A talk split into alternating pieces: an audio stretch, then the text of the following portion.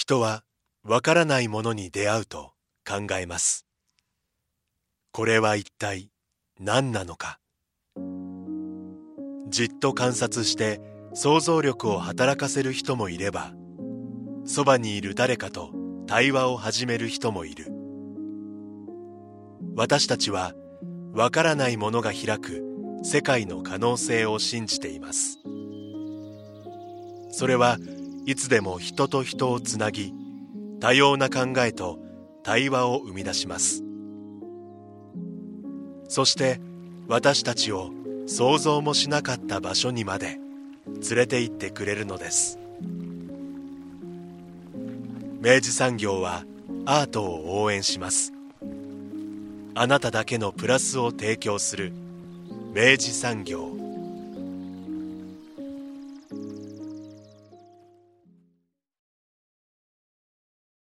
明治産業プレゼンツアワーカルチャーアワービュー今回は2月6日火曜日にオリナスやめ八姫ホールで開催されます。トーマス・ストレーネンズ・タイム・イズ・ア・ブラインド・ガイド福岡やめ公演についてお送りしていきます。スタジオには当番組プロデューサー三好です。おはようございます。おはようございます。さて三好さん、はい。えー今回はある公演について紹介するんですが、はい。えーその企画された方々をゲストにお招きすると。そういうことですね。ははい。い。あの、もうこの番組では、えっともう、割とお馴染みになりつつある、旧八女郡役所音楽の会、の、まあ、すきたくんですね。で、あと、えっと、まあ、これからご紹介していく、うん。えっと、ライブのですね、えっと、企画をなさられた、うん。えっと、福森信也さんというですね、うんうん。えっと、ジャズドラマーの方、えーをお迎えして、まあ、お届けしてまいります。うん。で、まあ、あの、トーマス・ストレーネンズ・タイム・イズ・ア・ブラインド・ガイドっていうですね、えーまあ、あの、形での、まあ、ゆまあ、ユニットというか、うん。えっと、その形での、まあ、来日ツアーになるんですけど、うん。えー現代のノルウェー音楽を代表するドラマー、作曲家のトーマス・ストレーネンさん。うん。えーそのトーマスさんが率いるヨーロッパ最高峰のグループ、タイム・イズ・ア・ブラインド・ガイドというような、えっと、編成になってます。で、うん。このタイム・イズ・ア・ブラインド・ガイド、えードラム、ピアノ、バイオリン、チェロ、コントラバスというですね、うん。割と結構ユニークなですね、あのうん。編成で、えっと、やってくる、あの、バンドになるわけですけど、うん。えーまあ、この公演の魅力、まあ、そして、えっと、その企画者の福森さんですね、うん。えーのお話などもですね、たっぷりお聞きしているので、えーここからお楽しみいただきたいと思います。それではインタビューをお聞きくださいさて三好さん、はい。えー今回はお二方にリモートでつないでお話を伺っていくんですが、はい。えーまずはこの方を紹介いたしましょう、はい。えー旧八女郡役所音楽の会から月田さんです。よろしくお願いいたします。あよろしくお願いします。3回目？えっと、そうなのかな。ですよね。そうですね。意外にだから、あの、この番組ももはや常連になってくれているええ。頼もしい男、好きたくんです。ねえ。でまずしつこく。いやいや何もしてない何もしてないいや、もうね、じゃんじゃん、じゃんじゃんね、好きたくんは本当に面白い活動をいろいろやってる人なので、ええ。あの、この番組ではね、主にこの音楽の会の、あの、うん。取り組みでご出演いただいてますけれども、で月田さんがご紹介いただいたそのライブは結構我々行ってるっていうね、大体いいクオリティの面白いものが見れるっていうね、ええ。あの、信頼の好きたくんでございますけれども、どうしましょうまず月田さんに改めて伺いましょうか。そうですね。うん。あの、好きたさん、あの、改めて、あの、今ちょっと話にも触れましたけれども、この旧八女郡役所音楽の会というものがどういうものかっていうのを、ちょっと改めてリスナーの方にどういうものか教えていただいてもよろしいですか？そうですね。一応、あの、その旧八女郡役所っていう名前があるんですけど、その場所の名前で、えっ、と、まあ、結構多目的なスペースというか、酒屋さんが入ってたり、えーこう、市の、ちょっと、林業の部門が入ってたりとか、まあ、あとはその展示会だったり、ライブ会場になったり、こうイベントスペースになったりっていう、ちょっとまあ多目的なスペースがあるんですけど、そこの中の、その酒屋さんのところで定期的に月1でなんか音楽をこう魚にお酒を飲むような会をあのまあ近近隣の方たちと一緒にやってるんですけど、うん。まあその会が勢い余って今までライブを定期的に企画してしまっているっていうまあこう謎の会の活動のまあ一員というかあのえっ、とそのライブをなぜか持ってきてしまうっていう担当のも好きだです。もうだから、あの、地元の仲間たちと本当にまあ音楽の集いみたいなものだったものが実際にこうライブを呼んで、まあ、あの、ライブしちゃうところまで行ってっていう感じだと思うんですけど、これ今活動どれぐらいになるんですっけ？年間で言えば。年数で言えば。一応、そうですね、にその音楽のライブ始めたのは2019年ぐらいからなんで、うんで、ちょうど最近ちゃんと数えたんですけど、ライブの企画自体は、2、3、アーティスト的には5アーティストぐらいはやっていて、まあ海外の方から日本の方まで、なんかたまたまご縁があったものをこうやらせてもらって、まあちょっとやめじゃない場所でやってるのも何回かあるんですけど、うん。基本的にはやめがベースで、あの、ライブを企画してます。これあの、お呼びになっているアーティストとかって何かしらこうテーマを持ってなんかセレクトしてらっしゃるのか、あるいは割と結構もうあの、ハプニング的に、お、これは面白いと思ったものをじゃんじゃんこうなんかトライしてるのかみたいなことで言えば、月田さんいかがですか？一応、あの、基本的には話があったものを受けてるだけなんですよね。なのでう、んまあ、ある意味、自分が能動的にセレクトしてるわけではないんですけど、うん。ただ、まあ、入ってくるものとかが、なんとなく今までのこう流れを見てると、うんわかりやすくジャンルのど真ん中にいるというよりは、なんか、ジャンルとジャンルの狭間にいるような人たちとか。こう、そういうのがなんか多いし、かつ、あえてなんかこう、距距離があるというか、遠くの音楽はあえてやめでやるみたいなのは、ちょっと、なんかイメージとしても、こう、つつけていけたらなと思ってるので、なんか、そういう感じは、こう、後から振り返ってみても、思いますね。うん。いや、実際あの、僕らもね、まあだからこの、あの番組でも何回か取り上げさせていただくにつけ、あの、なんかもう多分福岡の、あの、ある音楽好きの、あの、仲間たちからすると、旧八女郡役所音楽の会が呼びそうなアーティストというか、うんなんかそのテイストというか、あの、なんか手触りみたいなものっていうのが、だいぶなんかこう、カラーが、あの、生まれてきてるんじゃないかなと思っていて、それすごくいいことだと思うんですけど、なんか、あの、確実になんかね、あの、そのジャンルみたいなものがね、うんうんありますよね。ある感じありますようね。んで、月田さんをお呼びしたということは、うんまた今回もはい。素敵な、そうなんです。ええはい。今回もね、あの、実はあの、2月6日火曜日にですね、えっと、今度、オリナスやめ八姫ホールですか？というところで、えっと、ライブの、えっと、また企画がご予定されているこということで、えっと、これが、えー、トーマス・ストレーネン、イズ・ア・ブラインド・ガイド、福岡やめ公演ということなんですけど、これちょっと、あの、スキテさんまず簡単にでもよろしいんですけれども、あの、どういうものなのか教えていただいてもよろしいですか？まあ、ノルウェーの、えっ、と、まあ、ジャズのドラマーの方の、えっ、と、バンドを、こう、やめにお呼びするっていうので、うん。えっ、と、まあ、なんていうんですかね。音楽的には、まあ、ジャズといっても、ちょっとこう、なんです現代音楽というか、もうちょっとこう、ガチッと固定化されてないような多分音楽をやられてる方々で、うん。なんかこう、まあ、静けさの中、静けさがあったりとか、あと、まあ、北欧の音楽っていうのもあって、こう、寒さを感じるような、こう、音もあれば、でも、こう、部屋の中の、なんかこう、北国の部屋の中の暖かさのあるような、なんか音もあれば、みたいな感じで、ちょっと、まあ、あえて、真冬のやめでやるにはふさわしいのかなっていう、あの、方々の演奏を今回、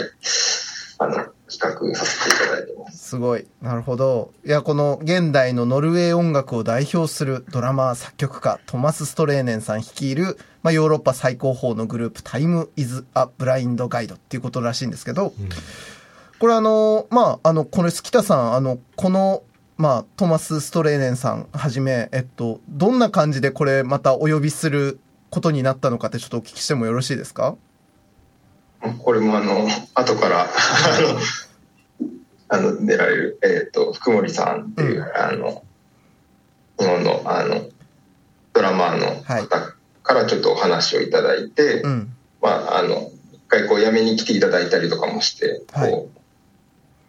まあ、あえて辞めで、こう、一緒にやれたらっていう話を、うんまあ、に流れになって、まあ、今回、こう、やらせてもらうんですけど、うん。そうですね。まあ、僕も全くこう知らなかったうんうんうん。ので、もう、こう、ま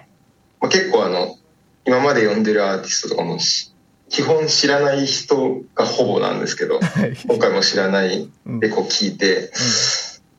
あやっぱり、まあ、なんとなくこうそう場空間と音そこでやるやめでやるっていうのが想像できたので、まあ、ちょっとこうやる流れにはなったんですけど。なるほど。その、福森さんというですね、うん。あの、まあ、ジャズドラマーの方との、まあ、出会いがきっかけだったということで、うん。で、実は今回、はい。えっと、この番組ではですね、もう一方、そのゲストをお呼びしておりまして、えーその噂の福森さん、えー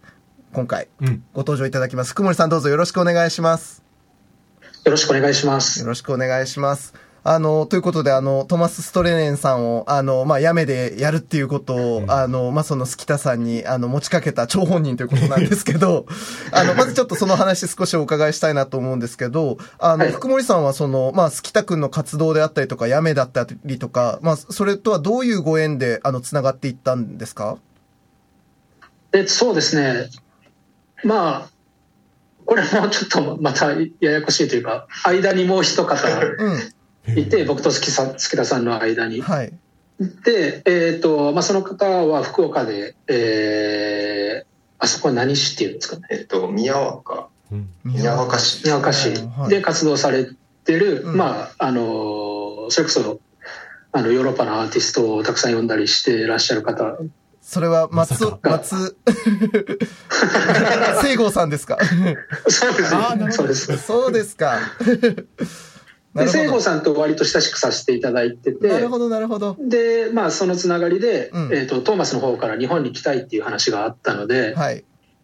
で、まあ、福岡で何かできたらなっていうところからうん、月田さんを紹介していただいて、やめでやるっていう運びになりました。うー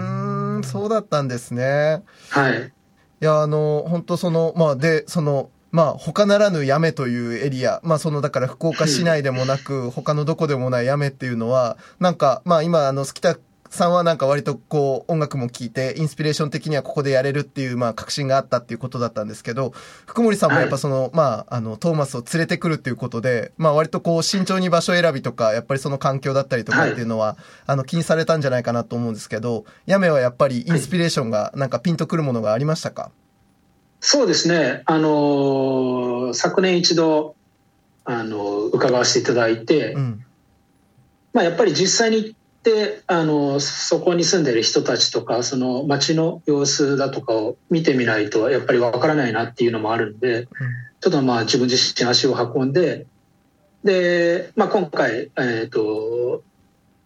えっ、と、開催するあの会場までは行けなかったんですけれども、あの、旧八女郡役所の中とかを見せていただいて、うん。で、そこに広がる、まあアートだとかそういうえー文化に、あの、なんかすごい感銘を受けて、うん。あの、きっとここだと、あの、ノルウェーの音楽が、あの、素敵に広がるだろうなと思って、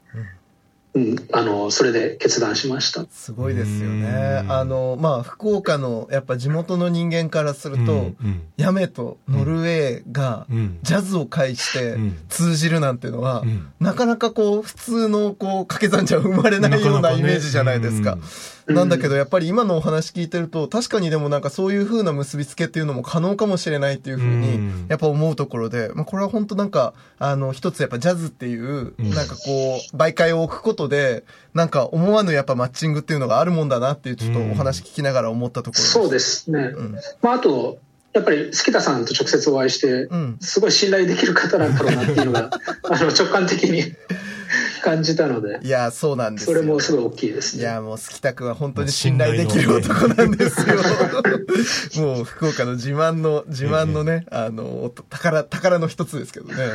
あの福森さんはいつもこういったあのことを企画されるときにやはりその場を考えることっていうのは結構あるんですかね？そうですね。場所っ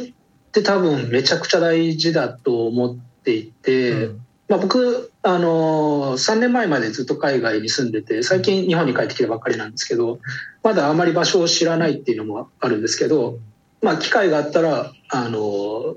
まあ、決める前に必ず行きたいなっていうのはありますね。うん。はい、いや、もう本当、うん。で、あの、今こうやってね、うん。お話を聞かせいただいている福森さんなんですけど、は実は、あの、本当僕もお恥ずかしながら今回、あの、初めて、あの、福森さんのことを、あの、あの、知ることになったわけですけど、うんうんあの、お調べさせていただくにはいつけ、とんでもない人だったっていうことにですね、ちょっと僕正直驚いていて、はいちょっとこれリスナーさんのために、あの、簡単にちょっとプロフィールを、あの、軽くですけど、読読み上げさせていただきます。はい。あの、1984年、大阪生まれでいらっしゃいます。で、ジャズドラマーでいらっしゃって、えー15歳でドラムを始めて、17歳の時に芸術高校にて音楽を学ぶために単身で渡米。で、えーブルックリンヘブンカレッジ、えー、云々を経て、えっ、と、ボストンのバークリー音楽大学。はい卒業されました。出ましたね。ねバークリーはい。はいね。で、あと、10年間アメリカでの活動された後、2013年に拠点をミュンヘンに移し、えー欧州各国で活動開始。で、えっと、何せやっぱりね、うん一番のやっぱり、とんでもない人だったっていうのが、ECM レーベルから日本人2人目となる、まあ、リーダーアルバムを、あの、録音して発表されたっていう、あの、とんでもない。ジャズのこと、僕とか友安さんレベルでちょっと知ってる程度の人間ですらこれはとんでもない人やったっていうことにちょっと驚いておりましてですね。あの、ようこそ、あの、改めてありがとうございます。あありがとうございます。改めて、なんか、プロフィール発表されると恥ずかしいです。いやいや、あの、本当そのドラマーとして、まあ、とはいえ、まあ、15歳ぐらいから始められたっていうことで、うんまあ、そこからもう、ぐいぐいと本当に活動されて、まあ、その ECM レーベルから日本人2人目となるリーダーアルバムを発表されたってことなんですけど、うんあの、はいまあ、あの、福森さん、あの、まあ、このまず ECM っていうのがね、えっと、まあ、どういうレーベルなのかっていうことだったりとか、うんえっと、ちょっと、福森さんと ECM の関わりが実はここからの話にもつながってくるので、ちょっともう一つだけ、すいません、リスナーに向けて、えっと、ECM っていうのがまず何なのかっていうことを、ちょっとプロフィールレベルでまたちょっとご紹介させていただきます。ECM です。えー1969年に、えっと、マンフレート・アイヒャーというですねえー人が、まあ、ドイツのミュンヘンに、まあ、創設した、まあ、ジャズのレーベルですと。んで、えっと、まあ、ECM、 Edition of Contemporary Music の略ということで、えっと、まあ、なんたってやっぱ特徴は、えっと、沈黙に次ぐ最も美しい音っていうね、ある種のこうなんかこうスタイルがあって、えっと、まあ、その静謐な、透明感のあるサウンドと、まあそのなんだろうな、洗練された、まあそのジャケットも含めた、その世界観みたいなものがすごく特徴のレーベルで、あの、まあ60年代ぐらいのそのハードバップ中心だったジャズから、こうコンテンポラリージャズにこう60年代末ぐらいからうん。移行していく中で、まあ非常に大きなうん。役割を果たしたレーベルだと思うんです。で、キース・ジャレットがね、そうなんです、ええ。うん。キース・ジャレットとやっぱチック・コリアっていう、うん。まあ二大巨頭がいると思うんですけど、うん。まあそういうアーティストも含めて、まあ非常にこうなんだろうな、洗練された、うん。まあクラシックとジャズの間みたいなことも含めて、まあ現代音楽とジャズの間みたいなことも含めて、いろんなこうジャンルを包含しながら、なんかこう独自の世界観を本当に、あの、してきた、まあうん。ジャズレベルだと思うんですけど、まあそこのですね、え日本人二人目のアーティストということで、一、うん。人目はちなみにあれですよね、キーボーディストの菊池正文さんはい。ですよね。プーさんですね。ということで、あの、これはとんでもないなと思ってるんですけど、で、あの、ちょっとプロフィールとか、あの、いろいろ、こう、福森さんのことをお調べする中で、あの、福森さんはその ECM からその、あの、リーダーアルバムを出すっていうことに、すごくなんかキャリアの中でも、あの、強い、あの、はいまあ、こだわりというか、あの、信念を持ってやってこられたっていうのをちょっと、あの、拝見したんです。そうですね。僕がそもそも ECM の音楽に惹かれ始めたのが、うん。えっ、と、まあ、バークリーに行って、ボストンに住んでた時なんですけど、その頃はまだ全然 ECM っていう音楽がどういうものかもあんまり分かってなかったし、そんなに聞いてなかったんですけど、はい。で、当時僕はどっちかっていうと、まあ、フュージョン系の音楽、まあ、うんロスのもうちょっとコアな、ななんていうか、フュフュージョンはい。あのビニー・カリュタっていうドラマーがいるんですけど、うんまあ、その人にすごい憧れててでスタジオミュージシャンになりたいぐらいな感じで思って結構なんていうかあの、まあ、変拍子だとかなんか難しいことをやりたい年頃というか、はい。でまあそういう理由もあってバークリーに行ってたんですけど、えあの、ある時期、なんか練習室、まあドラムの練習室がバーって並んでるんですけど、そこに行った時に、結構みんなテクニック合戦というか、まあ、あの、窓があってみんな何やってるか見えて、音もちょっとこぼれてきてるんで、で、それでもうみんな、あの、テクニックのやり合いで、なんかあんまり、音楽を磨くっていう姿勢が見えなかったんです、ね、なるほど。でそこでもしかしたらこれは違うかもしれないってなって、自分のやりたいことを探そうって思ってた時にその帰り道にうんたまたまバークリーに ECM アンサンブルっていう、まあ、授業があってそのリサイタルがあったんですね。はい。でそれ見てみようって思って、あのーそれで見た時に結構衝撃を受けてうん。全く聞いたことないような音楽だったんでうーん。で、まあ、それが、まあ、先ほどおっしゃられたように、つまあ、あの沈黙に次ぐ最も美しい音っていうモットーまさになんかその通りの音楽が聞こえてきて、まあ、静寂と、まあ、その中にある美しさっていうのに衝撃を受けてそこからですねもう家に帰ってあの ECM って今まで認識してなかったですけどいくつか持ってたものがあって、はい。それを聞きあさってからもずっと ECM が好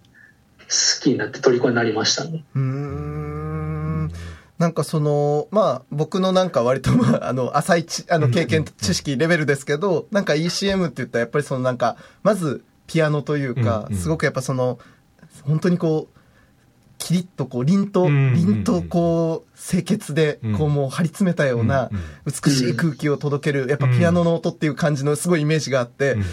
あの、正直なんか ECM のあの版をいくつか聞く中で、僕正直ドラムっていうものをあんまりこうなんか意識して聞けてなかったかもなっていうのをちょっと福森さんとお話しするにあたって改めてちょっと思ったんですね。で、うん。ドラマーってまあそのおっしゃるようにその、いわゆるその、なんかテクニック合戦とか、うん。やっぱこう、なんか、その、いかにこう難しい拍表紙が叩けるかとか、なんかそういうことになりそうなんだけど、やっぱその、その時に感じられた、ドラマーとして、あの、福森さんが感じられた、その ECM のい良さとか、あの、ある種のこう、はい。面白さっていうのはどう、どういうものでしたか？もうこんなに自由になっていいんだっていうのがまずありましたね。うん。でその時よく聞いてたのがヨン・クリステンセンっていう、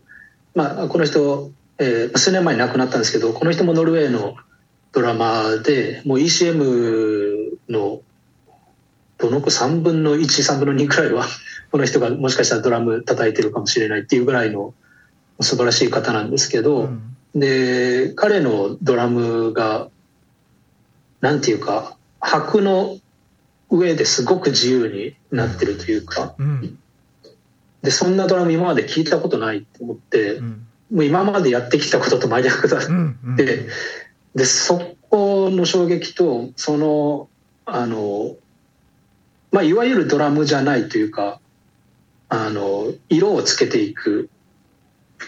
んなんていうか絵画をなんか描いてるような感じの演奏がすごい美しいなって思いましたね。絵画を描いてるような、うん。面白いね。うん。うんもうそうですねなんかだからその ちょうどそのドラム合戦を練習室で見た直後だったので、うん。これほど自由にまあそもそもジャズってかなり自由なものだと思ってたのに、そのさらに向こう側にもっと自由があるっていう気づきというか、う。うんんうん、それがなんか ECM っていうレーベルではこういうふうにできるんだっていうところもありましたね最初は。なるほどなうんでもまあそこからまあある種その自分のスタイルをまあ根っこから変えていくみたいなあのところからだったんじゃないかなと思うんですけど、はいそのプロセスは結構大変なものじゃなかったですか福森さん？そうですね。なんか、そうですね。あの、なかなか昔の癖が抜けないというか、んなんかもっとあの一音一音を大事にうん。あの演奏しなきゃっていう意識はずっとその後ありましたね。うん。なんか、まあそこからまあ最終的にそのご自身の、あの、まあその、ある種目標として、まあその ECM からリーダーアルバムを出すっていうところに至るまで、なんかそこ、そこはどんな経緯で、なんかこう、そこから進んでいかれた感じですか？まあ、まず、ヨーロッパに行っちゃおうと思って、なるほど。でちょうどアメリカでやってた音楽に対して自分もなんか疑問に思い始めてた頃だったんで、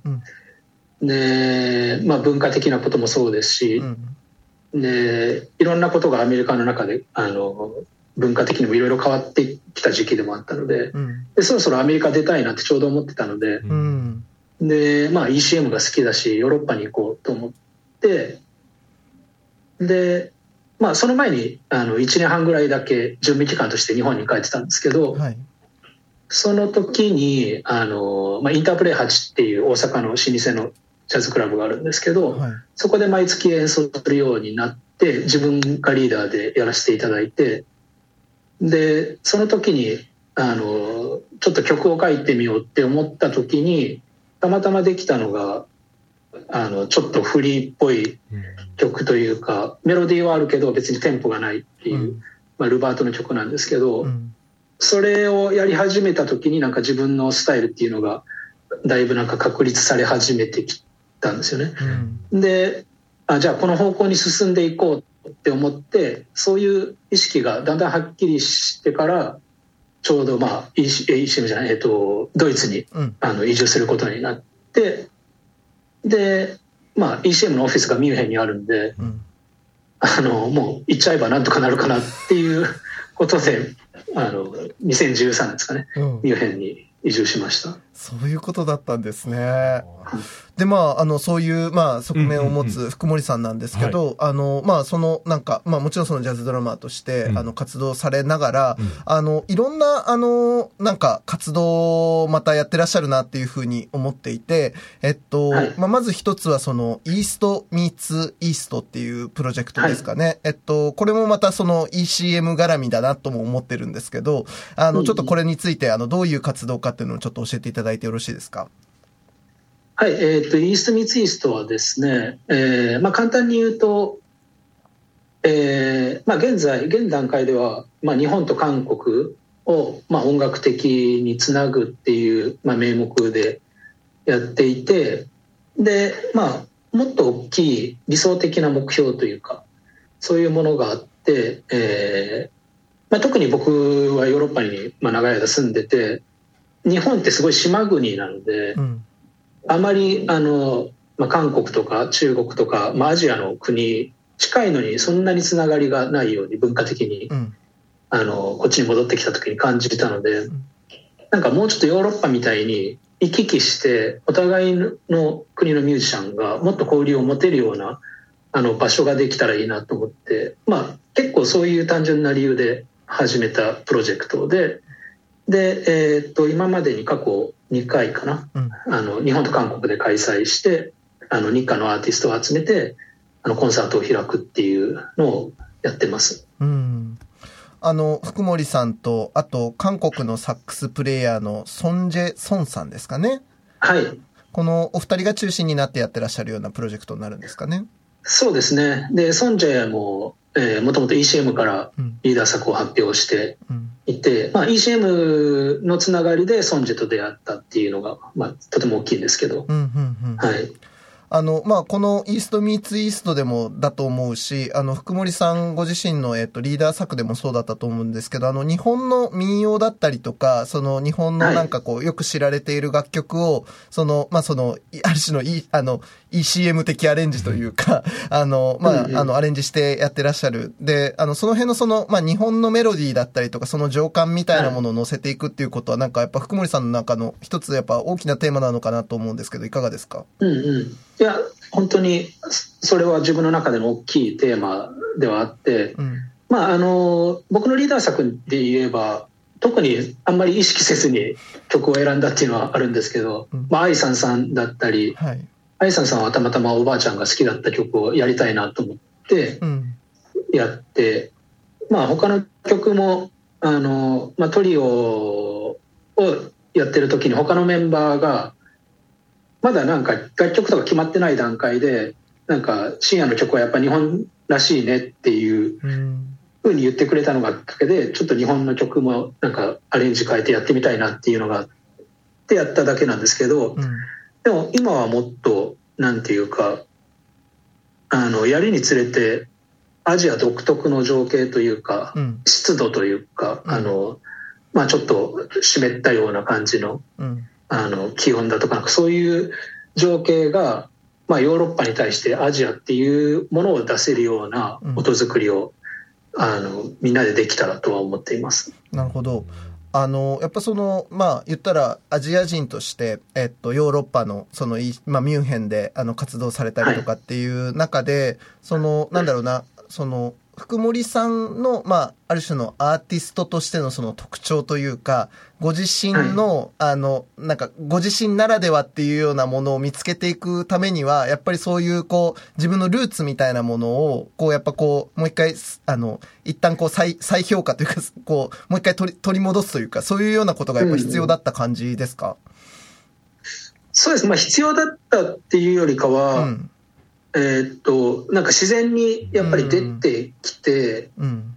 で、まあアメリカに住んでた時からそうなんですけど、うん。なんか曲を書いたりとかしても、やっぱりどこかしら何か自分のうん。ルーツが出てきて、うん最初なんかそれがすごい嫌だったんですね。もうちょっとなんかアメリカらしいジャズをやりたいとか思ってたんですけど、うん。どうしてもやっぱりそういうのが出てきて、うん。なんか無視せざるを得ないなっていう風に思えてきてうん、徐々に受け入れるようになってきて、うん。まあ結果それがもう自分のスタイルだって思うようにして、うん。あの、たくさん曲を書いて、それが自分だって思うようにしましたね。なるほど。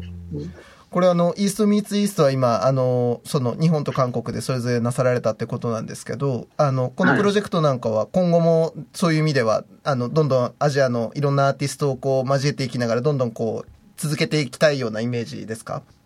そうですね。あの、まあ今は韓国とだけですけど、うん。まあ最近いろんな出会いがあって、タイだったりとか、そういうふうに、あの、アジア全体でもうちょっと、あの、アーティスト同士コミュニケーションを取りつつ、あの、広げていけたらと思ってます。なるほど。いや、なんかそれこそその、例えば日本と韓国ぐらいだったら、まだなんかジャズシーンの雰囲気みたいなものが、なんとなくうっすら想像はできるんですけど、ことそのタイとか東南アジアみたいなこととかで、あの、ジャズシーンとかっていうと、全然ちょっとまだ想像ができないんですけど、やっぱ現地それぞれにやっぱあるんですか？えっと、あるらしいですね。僕もまだ行けてないんですけど、どあの、まあ、向こうからこっちに来てくれたりして、その時に、あの、まあ、タイ、バンコクでこういうジャズのコミュニティをやってるっていう話を聞かせていただいたりして、うん。で、意外と、まあ、意外とって言うと変かもしれないですけど、あの、結構好きな音楽というか好きな質感っていうのが似てる感じがして、へ話してる内容を聞くと。うん。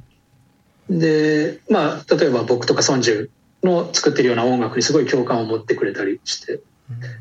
そうするとなんかまあ、あの、こういう人たちがちゃんとジャズのコミュニティを作ってしっかりあのやってるっていうのはすごい希望だなと思ってるんですけど、うんなんか、それをきっかけにもっと広がっていけばと思ってます。えー、いや、もう本当あの、まあ、やっぱ、特にやっぱ福岡ってこの街は割とやっぱ、まあ、よく言われる、あの、定型区ではあるんですけど、その、まあ、日本の中でも一番そのアジアに近い場所でもあるっていうのもあって、うん。まあ、あの、アジアへの玄関口とかっていうことで、で、まあ実際まあ街の中にも韓国人だったりとか中国とか台湾とか、まあそういうようなところからの、あの観光客も多いですし、あの、まあ割とこう、あの、なんだろうな、日々の生活の中で、やっぱこう、アジアを身近に感じるような、あの、シチュエーションが割と多い街だなとも思っていて、なんかそういう意味でも、あの、今回こう、福森さんが、こういう、まあそのアジアっていうことを、あある種、活動の単位としてやってらっしゃるような活動をしている、まあ、福森さんとこういうふうにね、ご縁ができたっていうのは、とっても嬉しいなと思って、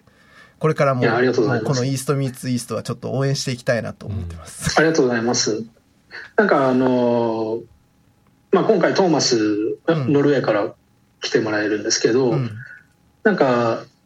あの、一つの理想としては、うん。北欧の音楽ってあんまり行ったことなくてもなんか聞いただけで北欧のイメージができるというかその質感がやっぱりその北欧のものだなっていうのがあると思うんですけど、うん。なんか日本とかアジアももっとそうなっていけばいいなって思っててそうじゃないと日本とかアジアの音楽が発展しないような気がしてるんですね。うん。で日本とかアジアに音楽を聴きに行こうって思えるように、うん。なんか実際聞いてアジアの感じはすごいわかるけどやっぱりそっちに現地にまで行って聞きたいってあのその気候とかそういう四季を感じながらうん。聴きたいって思えるような音楽作りがまあ僕一人だけじゃなくてみんなでアジア全体となってできるのがすごい理想ですね。うんいや、本当あの、福森さんさっきおっしゃってましたけど、やっぱその湿度とか、あの、その気候っておっしゃってましたけど、あの、本当に、はい。あの、今福森さんもおっしゃってたように、その、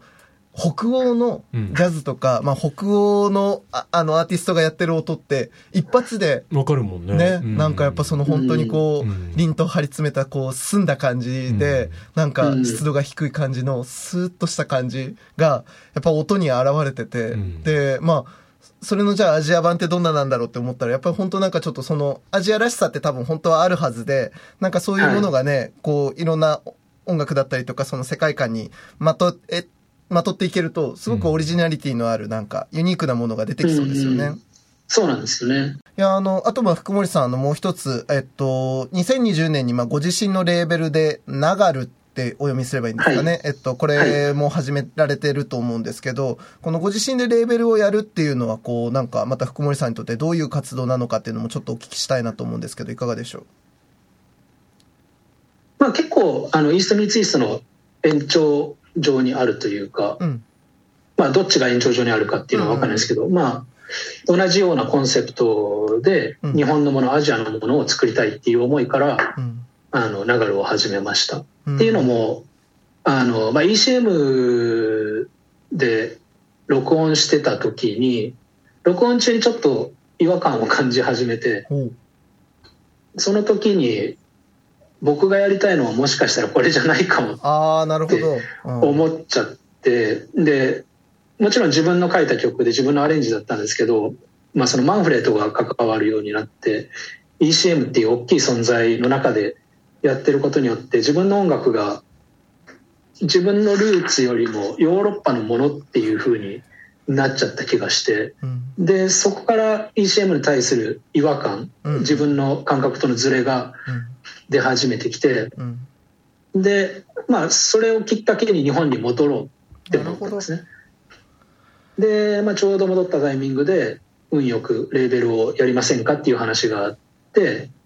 で、まあ、イーストミーツイーストも過去にやってたので、その延長上にあるあのレーベルを始めたいと思って、ナガルを始めました。そういうことだったんですね。だからやっぱ本当にその、ご自身の音楽っていうものを、まあ純粋にこう探求しようとしたときに、まあもちろんその ECM を通らなきゃいけなかったんだろうとは思うけど、あの、はいその中でのある種の違和感、その自分のオリジナルに本当に忠実なのかみたいなことでいくと、なんかやっぱりご自身でそのレーベルを立ち上げて、自分自身でやっぱこう探求しなきゃいけないっていう、まあそういうモードにどんどんなっていったっていうことですよね、きっと。はい、そうですね。なるほど。いやーすごくまあ、なんか ECM で録音できたことを声出し、すごくいいきっかけに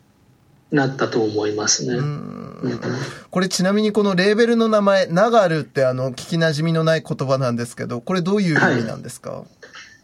えっ、と、まあ、単純に流れるうんっ。ていう字の流るなんですけあーなるど、ほ結構レーベル名どうしようかなって思った時に、うん。えっ、と、流水夫婦っていう、うん。えっ、と、4文字熟語、うん。まあ中国のもともとは言葉なんですけど、はい流れる水は腐らないっていう意味なんですけど、うん。ずっと自分の中で音楽が水っぽい、なんか水のものっていうイメージがあって、うん。で、まあ、清らかに流れる水は、あの、まあ、とどまらず腐らないっていう、あの、感覚が自分の音楽の中にあってうん、で、それを使いたいな。それはまあ、なんか父が僕に対してなんか昔よく言ってた言葉だったんですけど、へえ。で、そこから、あの、流れるっていう字を取って、流るっていう風にしようと思いました。お呼びされる形になったのが、まあ、あの、冒頭にも触れた、そのトーマス・ストレーネンさんたちの、えっと、まあ、えっと、バンドの、えっと、まあ、ユニットの、まあ、ツアーということになるんですけど、これちょっと福森さんにまず、あの、改めてちょっとこのトーマス・ストレーネンさん、まあ、同じドラマーでもあるっていうことも含めて、はい。あの、トーマスの魅力、そしてあと、まあ、その、あの、メンバー全員のなんかこう演奏の魅力みたいなのがお聞きできればなと思うんですけど、それぞれいかがでしょうか？そうですね。トーマス、まあ同じドラマなんですけど、うん。二、人ともあんまりドラマっぽくないというか、そうなんですか？で、毎回、そう、毎回思うんですけど、ドラマのトーマス・トレーネって言われて、あ、そうだ、ドラマだったって思い出すぐらい、なんかあんまりドラマっぽくないなって思って、うんもうもちろんすごいテクニックもあるし、すごい技術を持ってるんですけど、うん。なんかそれだけじゃなくて、それを卓越したなんていうか音楽性というか、うんで作曲も素晴らしいですしうん。本当にあのなんていうか緻密に作り上げた音楽でまあもちろん ECM からうん。出してるっていうことはいわゆるジャズではないうん。あのどっちかっていうと室内楽的な、はい。まあ、楽器演奏もそうですけどバイオリンが入ったりチェロが入ったり、まあ、コントラバスピアノで、えー、とピアノトリオにもなりうるしあの弦楽器とのトリオでそれのそれを踏まえた上でのなんか5人の演奏っていうなんていうかあまりない質感というか、うん。うん、現代音楽でもあるしジャズでもあるし室内楽でもあるしうん。なんか彼らにしかできないでその中でノルウェーという北欧の質感がまた入ってきてう、ん。うん、なんかすごい音楽だなって本当になんかこの世に存在するものなのかなって初めて生で聞いた時思いました。うん。あの、あと、ま、これ、あの、メンバーの中に、あの、ピアノの、あの、ピアニストさんが、えっと、これ実は日本の方なんですね。田中あゆみさんっていうことなんですけど、はいこれ、あの、日本人の方がいらっしゃるんだと思って、ちょっと驚いちゃいました、福森さん。そうですね。で、彼女が日本人3人目で、えっ、と、ECM からリーダーアルバムを、えー、2年、3年前かな、うん ?2020 年だったと思うんですけど、リリースして、うん。で、トーマスのバンドはもう5、6年やってるんじゃないですかね。うんうん。ノルウェーにはもう10年以上多分住んでると思うんですけど。うん。はい。いや、本当ドラム、ピアノ、バイオリン、チェロ、コントラバスっていうね、うんこの5人編成、もうその編成自体も結構ユニークですよね、今回ね、福森さん。うんそうですね。うん。だからで、やっぱ、バイオリンも、あの、僕、何度か会ったことあるんですけど、うん。オーコンっていう、まあ、若いバイオリニストなんですけど、はい。彼のバイオリンもすごい特徴的で、えいわゆるバイオリンでもないし、フィドルって言われたら、まあ、そうかもしれないけど、でも、もっとなんか別のものというか、え。うん。まあノルウェーだからっていうのはあるかもしれないですけど、ちょっと違う、うん。なんか中、もう少し中間的な位置にある、うんあの、音の質感だなって思います。うーんいや、もう本当つくづく、この、まあ、旧八女郡役所音楽の会の、うんあの、まあ、活動でこそ呼べる、うんあの、このジャンルの本当におっしゃるようにその中間にあるというか、うんどこのジャンルにも属さないけれども、優れて美しい音楽みたいなものを、なんか、あの、楽しめる機会になりそうだなと思って、うん本当楽しみですね、これちょっとね。まあ、まずやっぱ聞いてもらわないとと思って、僕自身もめちゃくちゃ聞いてて、生活の中で。うん。なんか、なんとかそれをこう言葉にしようと思ったり、まあ、音でそのまま、なんていうんですか、共有してとは思ってるんですけど、なんか聞けば聞くほど、まあ、わからなくなるし、でも、なんか、すごく、なんかゾクゾクしてくるというか、なんか、その捉えどころのなさも、なんか、多分それ現場だとよりうんうん。また全然違うものをこう、で、こうやられてしまうんじゃないかというか、うん。どんどん楽しみになっていってるところです。いや、本当あの、まあ、あの、八女郡役所の、あの、会の企画は、うんあの、毎回こうやって、あの、説明しなきゃいけない段階においては、なんかで言葉がなかなか、あの、まあ、僕らも含めてなんですけど、なかなかこう輪郭付けられないというか、あの、難しいところがあるんだけど、本当にライブ終わった後、うんみんなめちゃくちゃ熱に当てられて帰るのよね。そうなんですよ。そう。でうん、やっぱその持って帰る時もみんな、じゃあ別にその言葉で輪郭付けられる感動として持って帰ってるかっていうとうん別にそうじゃないと思うんだよね。なんか、ずっとなんかよくわかんなかったけどめっちゃ最高だったみたいなさうんうんうん、そういうところがあってそれが一番いいですよね。いや、本当にそうなんですよ。なんか、その、無理に、なんか逆に言うとその言葉でしつけられてしまうものっていうのは、まあ言ったらこう予想の範疇を出ないというか、なんかその、うんもう、だ、聞けばわかるみたいなものになっちゃうわけですけど、うんなんかそれとは全然違うレイヤーで、なんかわかんないけどすごいものを見てしまった、聞いてしまった、で持って帰ることになってしまったっていう、なんかそういうところにこそなんか本当にまだなんか聞くべき音楽の面白さっていうのがあるんじゃないかなっていうのはうん。思うところですね。いや、めちゃくちゃおっしゃる通りだと思います。ね、なんか今わかりやすいね、あの文化体験とか、なんかこう、うんある種、まあ美術とかも本当にこの番組でよく取り上げる中で、本当にやっぱそのはい。美術鑑賞とかも、まあある時期から本当にそのなんか、例えば有名な絵画がやってきますっていう時に、なんか実際はもうその絵なんか見てないんですよ。なんだけど、なんかその絵を見に行くっていう行為自体でなんかもうそれが完結してるというか、なんか。確認作業みたいになっちゃってるわけですよ。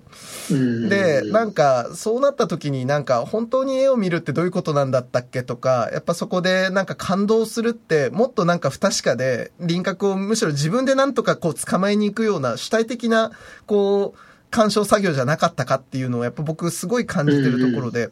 いやーそうですよね。ね。だからやっぱそうなった時にその、アーティストが来るっていう時に、例えば有名なアーティストだったら、有名なもちろんフレーズ弾いてくれたら、まあもちろん嬉しいけど、なんか、それだけを期待するんじゃなくって、やっぱその、何が飛んでくるかわかんない。得体が知れないけど、うんなんかでも確かに引き受けてしまったっていう、なんかそういうところにこそなんかね、感動があるなってちょっと思ったりしました。うんうんうん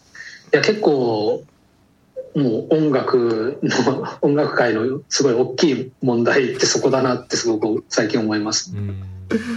やっぱ、福森さんもね、やっぱ、あの、こうやって、こう、あある種、まだその世は日本で、それほど知られていないアーティストとかを、やっぱ企画者としてお呼びになって、で、まあ、こうやって、いろんな形で説明されたりする中でも、やっぱ本当そういう難しさってきっと終わりだと思うんですけど、うん、ねそうですね。うん。結構まあジャズだけじゃないと思うんですけどええ本当に情報だけで聞きに行ってる人って結構いっぱいいらっしゃると思うんでもうちょっとなんか無理して理解しようとせずに、ね、なんかちゃんと体感でうん。あの感動できるっていうことをもう少し心開いて みんな聞いてもらえたら嬉しいなって思います。本当ですよね。なんか、知ってるものじゃないとダメとかさ、うんあの、理解できなかったら負けだみたいなことでは全然ないわけで、うんなんかね、なんか純粋に本当にその体験自体を楽しんで持って帰ってもらえればいいのになって思うとこですよね。いや、そういう意味では、うんあの、まだ輪郭付けられてないものを、あの、勇気を持って、うんあの、呼んで、福岡にその現場を作ってくれる月田くん、本当に感謝をしていますというところで。そうですね。なんか、なんとか、あの、ちゃんと形になるように、今ギリギリの、あの、工房を。毎回聞いてる気がするねえ、もうね、ま毎回綱渡りなんだよね。そうですね。ねえ。いやいや、でも、そ、それをね、渡渡る、その、その橋を渡るって決めることころにこそね、好きたくんのね、うんうんあの、なんか、一番の軸がある気がするので、あの、せめてそれを応援するのがこの番組でありたいと思ってるので、あの、頑張ってくださいませ。頑張ります。してます。いや、改めて、うんということで、えっと、お聞きしてまいりましたけれども、えっと、トーマス・ストレーネン、ズ・タイム・イズ・ア・ブラインド・ガイド、福岡やめ公演が、えー、2024年2月6日の火曜日ですね。えっと、会場18時、開演19時で、えー、これ会場オリナスやめ八姫ホール、えー、料金、前売り5000円、当日6000円、18歳以下無料。うんこれ、会場はちなみに、好田くんこれ、八姫ホールは、あの、毎回あの会場選びが、あの、ユニークな好田くんですけど、今回もいい、いい箱ですか、これは？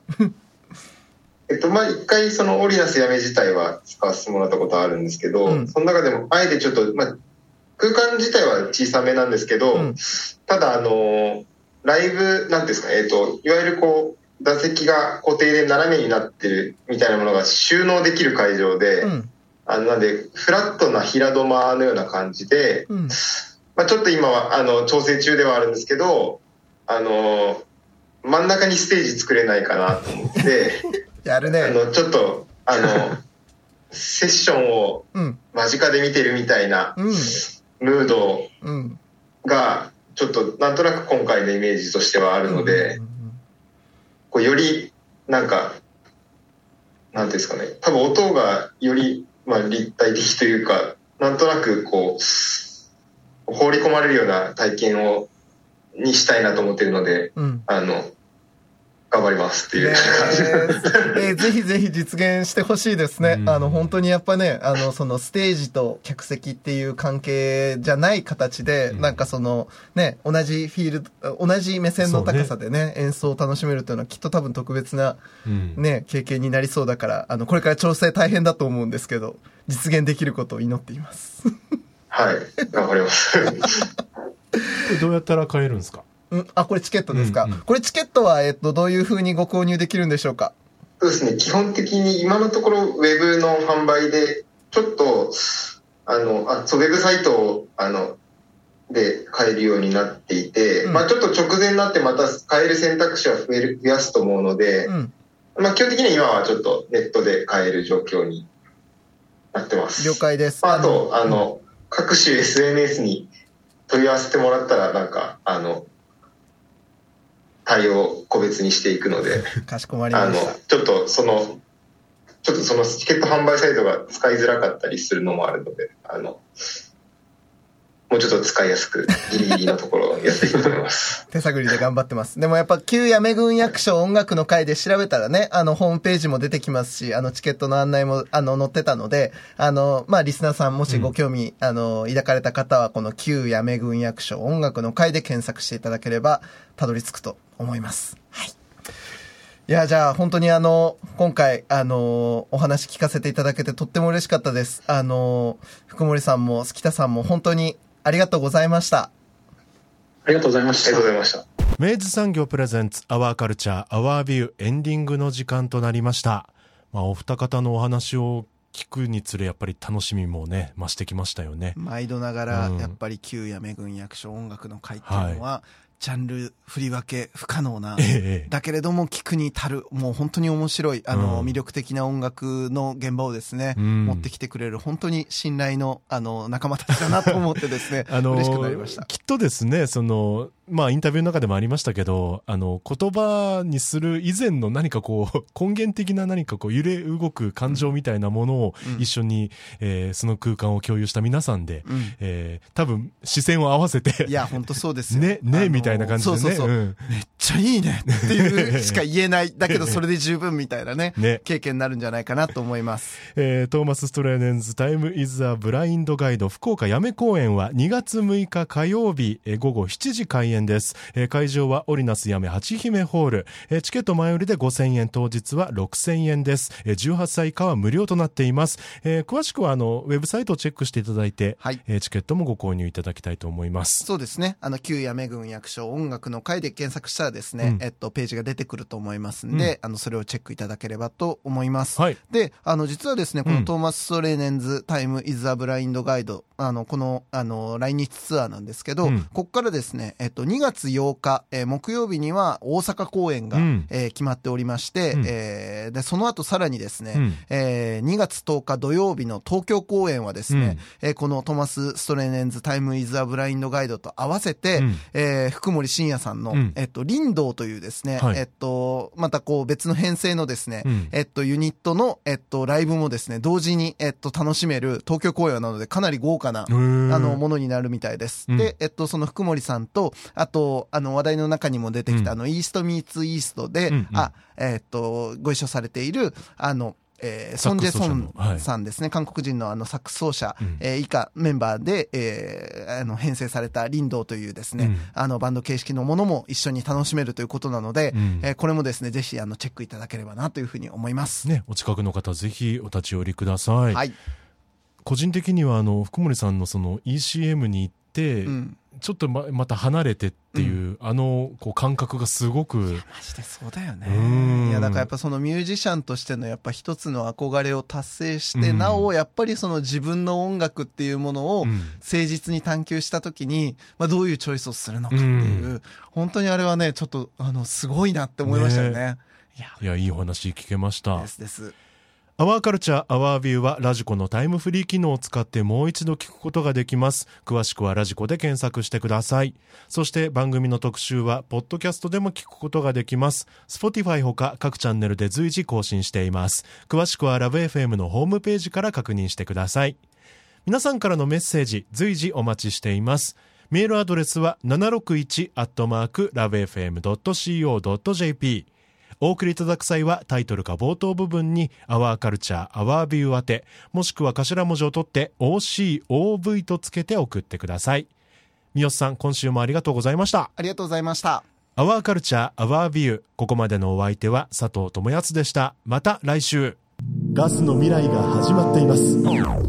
スマートガスメーターは24時間365日私たちのガスの安全を見守ってくれる未来の検診機 AI と IoT によるモニタリング機能で遠隔からでもいち早く異常を察知。事故を未然に防いでくれます。また LP ガスタンクの残量も自動で取得。正確に把握することで無駄な交換を減らし地球環境にもお客様のお財布にも優しいガスライフをお届けします。明治産業のスマートガスメーターがもっと安全で快適なガスの未来を実現します。あなただけのプラスを提供する明治産業。